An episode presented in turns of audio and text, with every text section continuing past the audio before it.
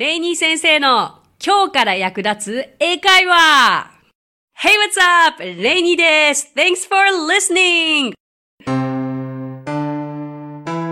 私はですね、 English Partners という教育からエンターテイメントまで英語に関わる面白いことなら何でもやってしまおうという女性だけのグループのリーダーをしています。そして3歳の娘のママでもあります。短い時間ではありますが楽しんでくださいね。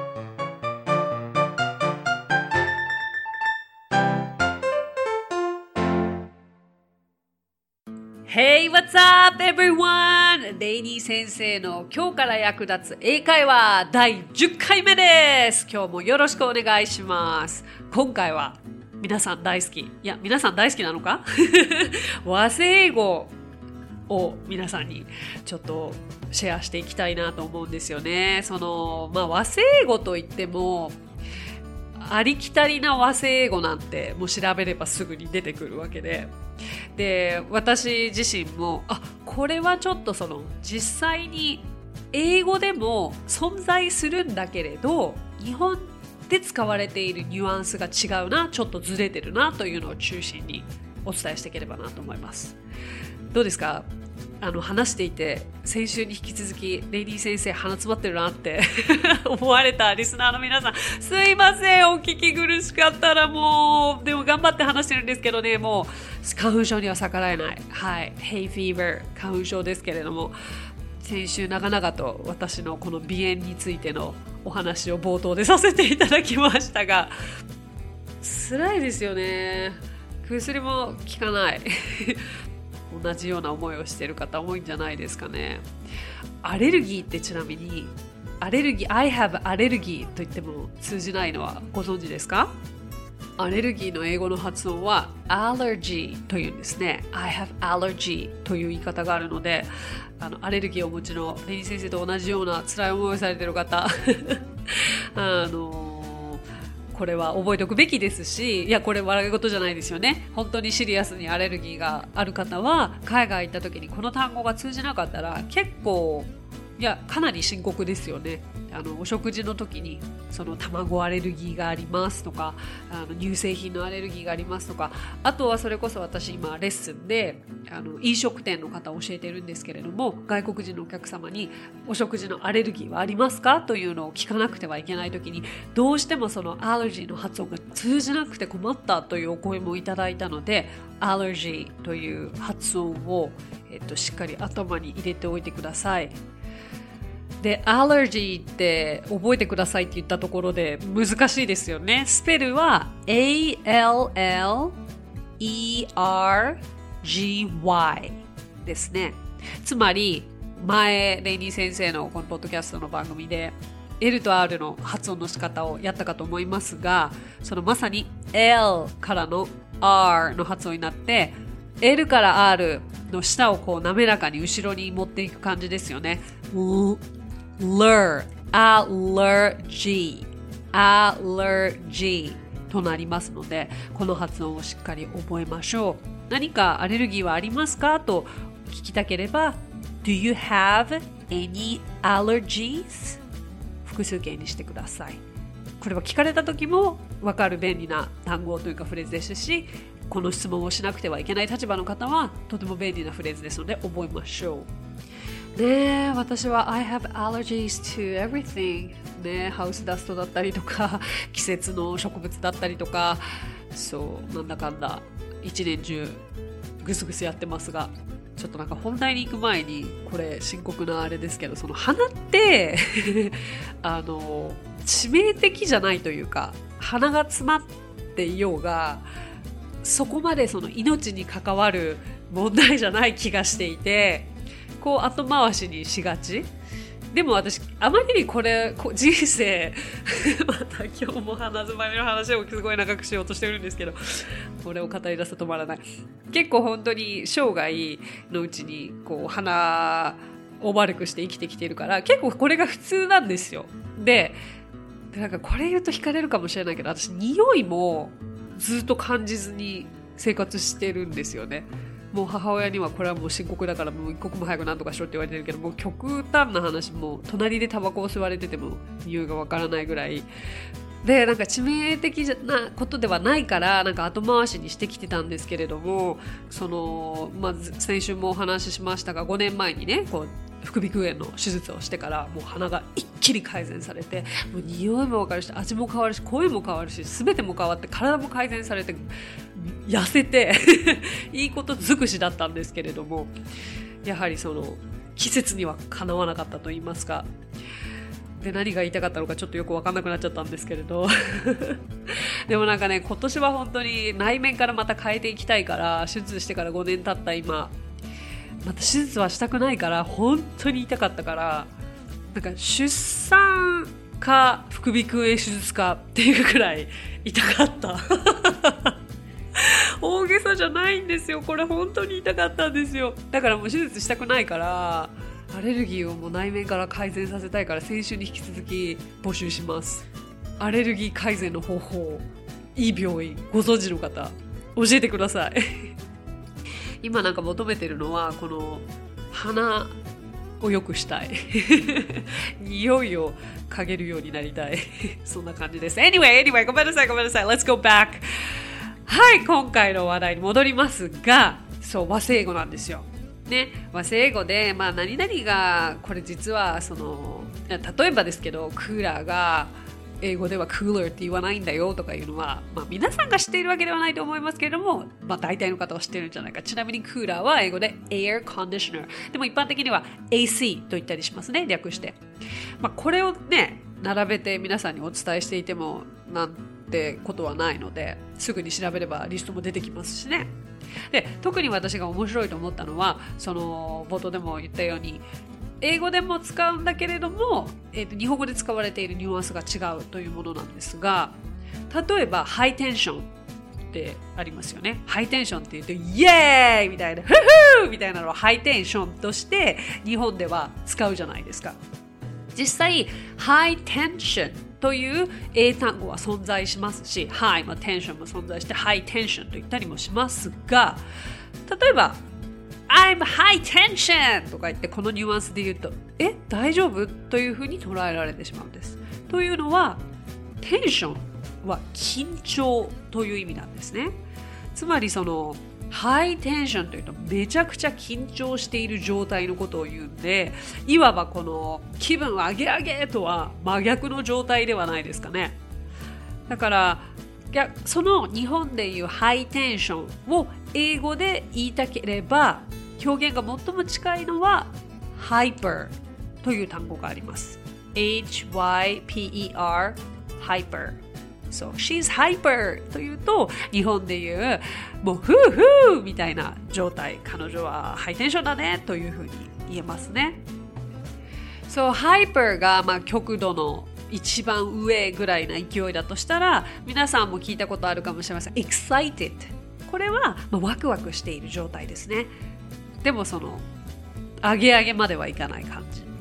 で hyper さっきのあの上げ上げの状態とテンションをくっつけてハイパーテンションと言った時にはこれは高血圧という意味になるので いろいろなね組み合わせにはちょっと気をつけてほしいですね。だから、えっと、ハイテンションと日本語ではそう言いますがそのまま I'm very high tension というと外国人には超緊張していると捉えられてしまうので気をつけてください。でなぜ日本でハイテンションイコール気分が上がっているという誤った理解になってしまったのかというと諸説あるんですよ。物事全て諸説あるんですが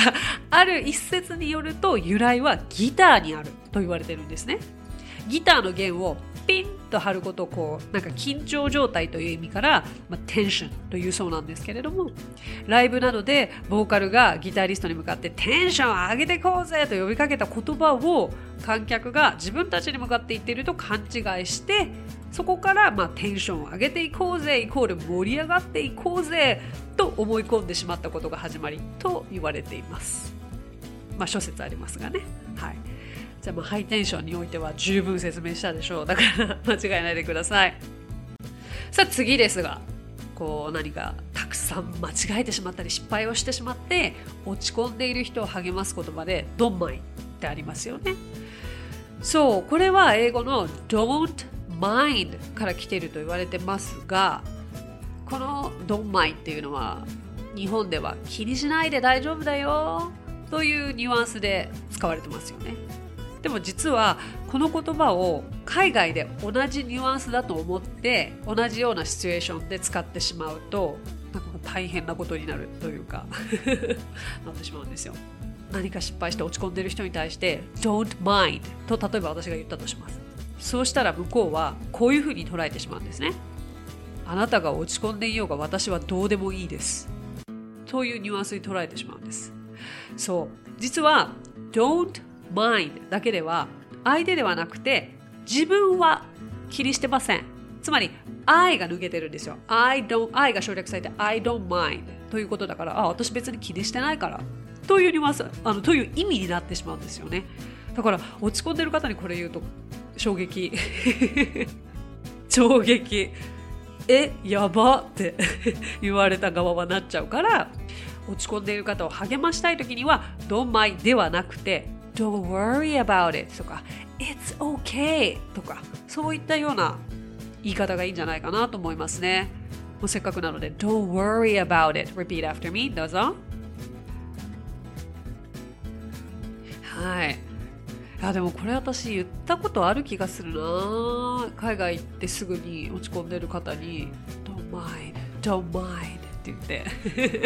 そ したらまあまあなんか私のこの表情とかも含めて慰めてくれてるんだろうなって向こうの方は取ってくださったから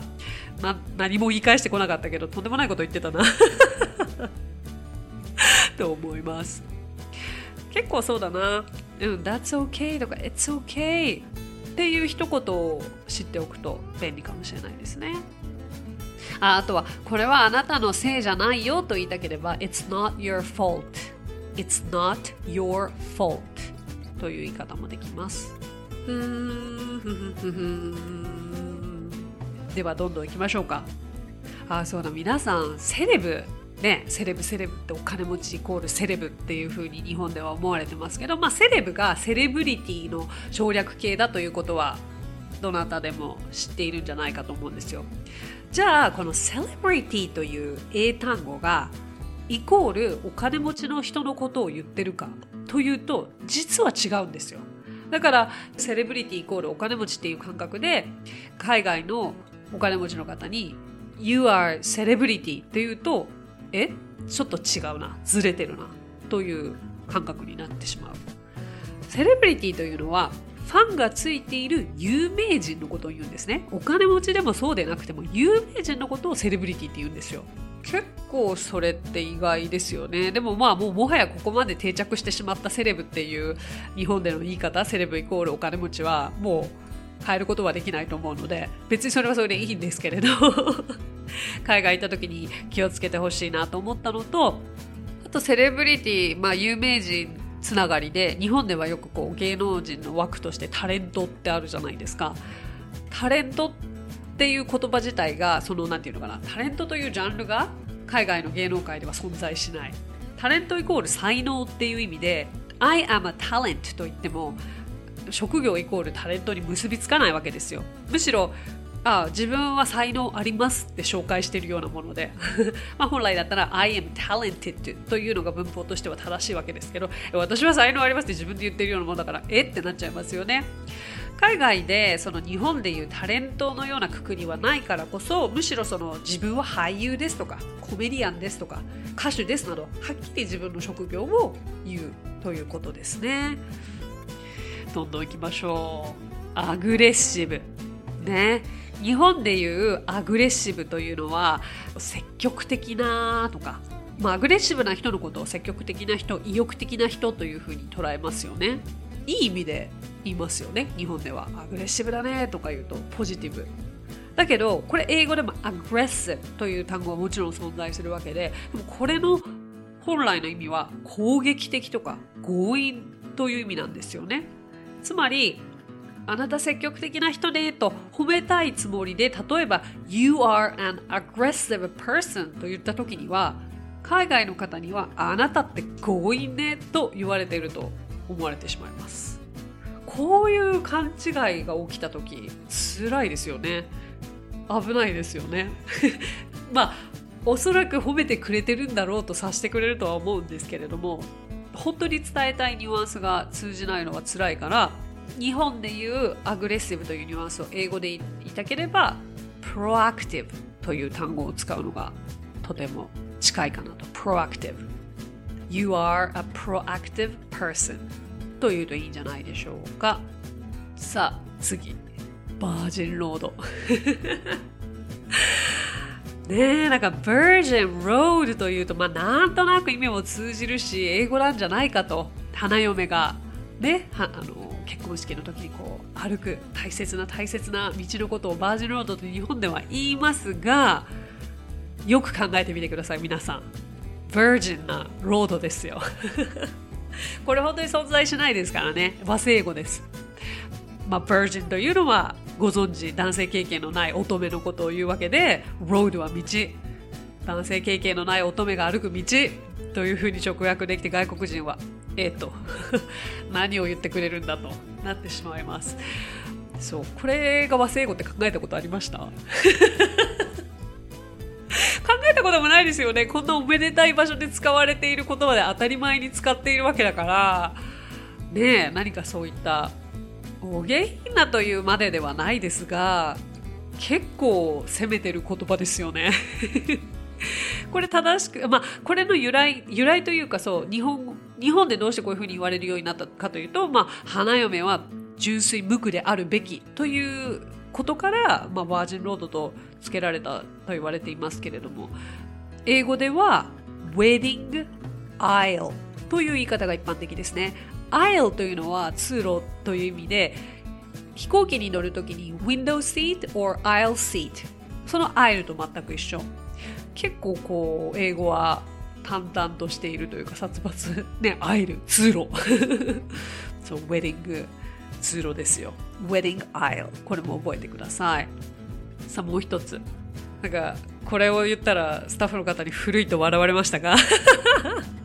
よくこう、口説くとか言い寄るときにアタックって言いますか？今言わないですね。はい、わかりました。そう、私はなんか、アタックするとか、まあね、一昔前は言っていたかと思うんですが、アタックって英語では襲う攻撃するという意味だから結構大変なことになるわけですよ。なんか昨日彼女にアタックしたんだと外国人の友達に言いたくて I attacked her と言った時にはえお前大丈夫か？とちょっと警察行く？みたいになっちゃう。つまりは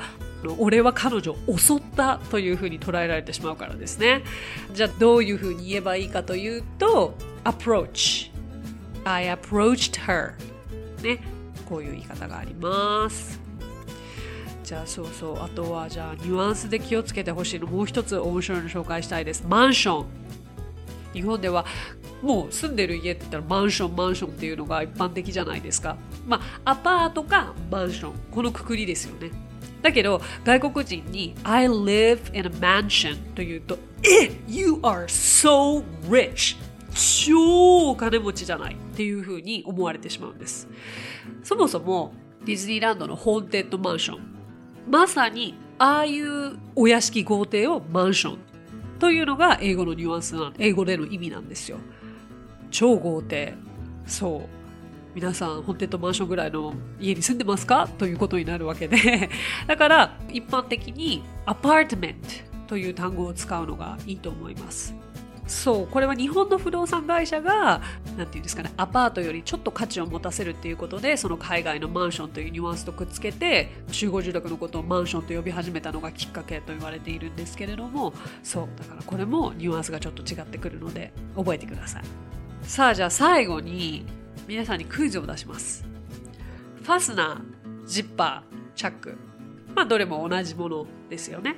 でいろいろ呼び方はありますが実はこの中に世界で通じない言葉が一つだけあるんです。それは何でしょう？ファスナージッパーチャック。どれでしょう？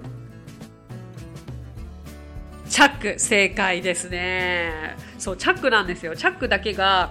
あの世界で通じないですね。あのなんとこのチャックの語源は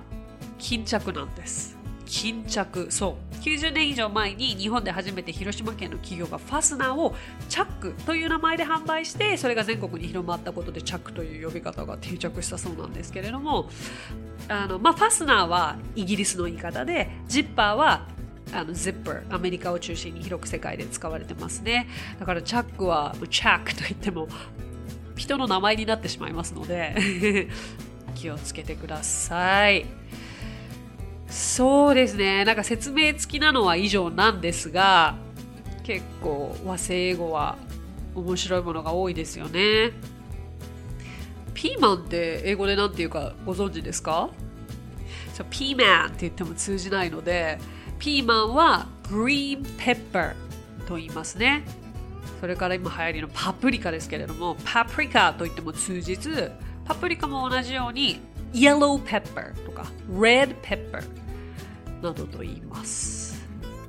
でさあじゃあ最後に私自身がまあ、きっとこういう言い方するだろうみたいに思って言ってしまった例としては掃除機の言い方がわからなくて、えっ、ー、と、クリーニングマシーンって言ったんですよね。とっさに思いついたのが、あ、あのー、掃除機を買わなきゃいけない。I have to buy a cleaning machine とか言ったら、え？ってなって、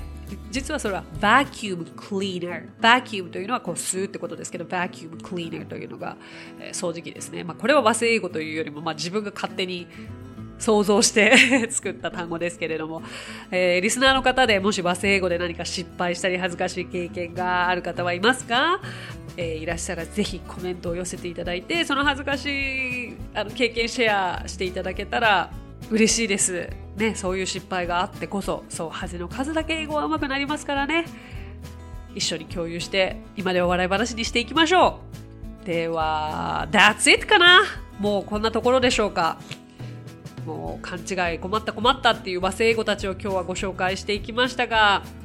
ぜひ間違った意味で使わないようにしてくださいね Thanks for listening talk to you soon、uh, talk to you next week see you on Friday bye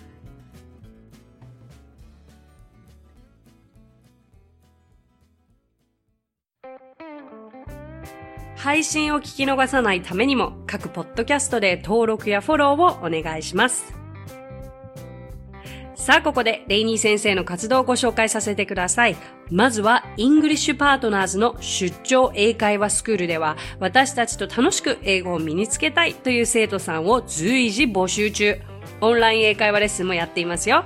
そしてアプリレイニー先生の動画で簡単英会話がアップストアより配信中。声優気分で英会話を学習できる動画学習アプリです。また、イングリッシュパートナーズが出演している1分で見る英語辞書動画あれこれイングリッシュこちらは、インスタグラム、ツイッター、フェイスブック、そして YouTube で毎日配信していますのでチェックしてくださいね。最後に、私の YouTube チャンネル、レイニー先生の必ず役立つ英会話も要チェック。そして、このポッドキャストと全方向から攻めていけば、常に英語に触れられますね。ということで、また来週。お相手は、レイニーでした。Thanks for listening. Talk to you soon. Bye.